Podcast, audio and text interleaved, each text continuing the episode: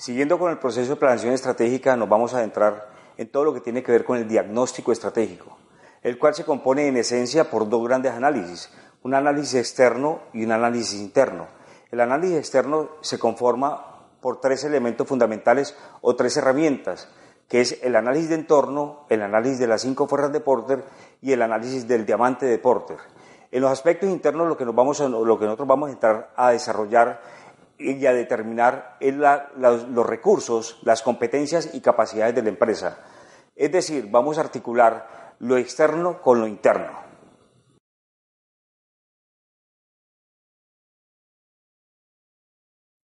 Habiendo hecho los análisis externos e internos, hemos podido determinar desde el ángulo externo las oportunidades y las amenazas que nos ofrece el medio, y desde la parte interna las fortalezas y debilidades de la organización, a partir de ahí vamos a hacer un cruce de variables. Ese cruce de variables nos va a entregar a nosotros las estrategias corporativas. Esas estrategias deben apuntar en esencia a fortalecer las debilidades, a aprovechar las fortalezas que tiene la empresa, a tomar cada oportunidad que nos ofrece el medio y a partir de los recursos, competencias y capacidades de la empresa, poderlas aprovechar y también hacerle frente a las grandes amenazas que nos ofrece el medio.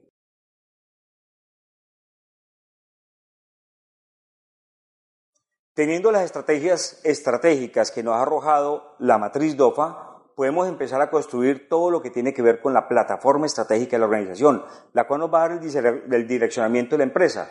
Esa está conformada por misión, visión, objetivos corporativos y principios, principios corporativos. Es decir, nos va a trazar el camino para dónde es que queremos llegar.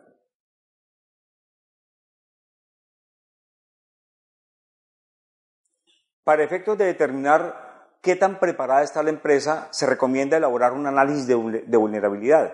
Este análisis de vulnerabilidad lo que va a hacer es tomar los factores clave de éxito de la empresa, que se llaman puntales, y convertirlos en amenazas, para efectos de que de poder determinar si la empresa está vulnerable, en peligro, si está preparada o si no está preparada. Dependiendo del escenario en el, cual se encuentra la empresa, podemos determinar o podemos concluir que se debe elaborar un plan de contingencia.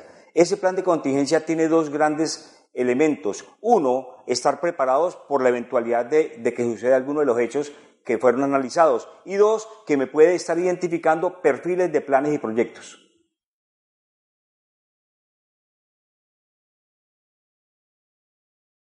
Para hacer coherente todo el proceso de planeación estratégica y para llevarlo a la parte operativa, debemos definir qué proyectos y qué planes se deben implementar para darle cumplimiento a los objetivos para permitir que la misión se convierta en visión o para poder llegar desde la misión hasta la visión. Y cumpliendo esto, le estamos dando cumplimiento a las estrategias corporativas que fueron diseñadas en la DOFA.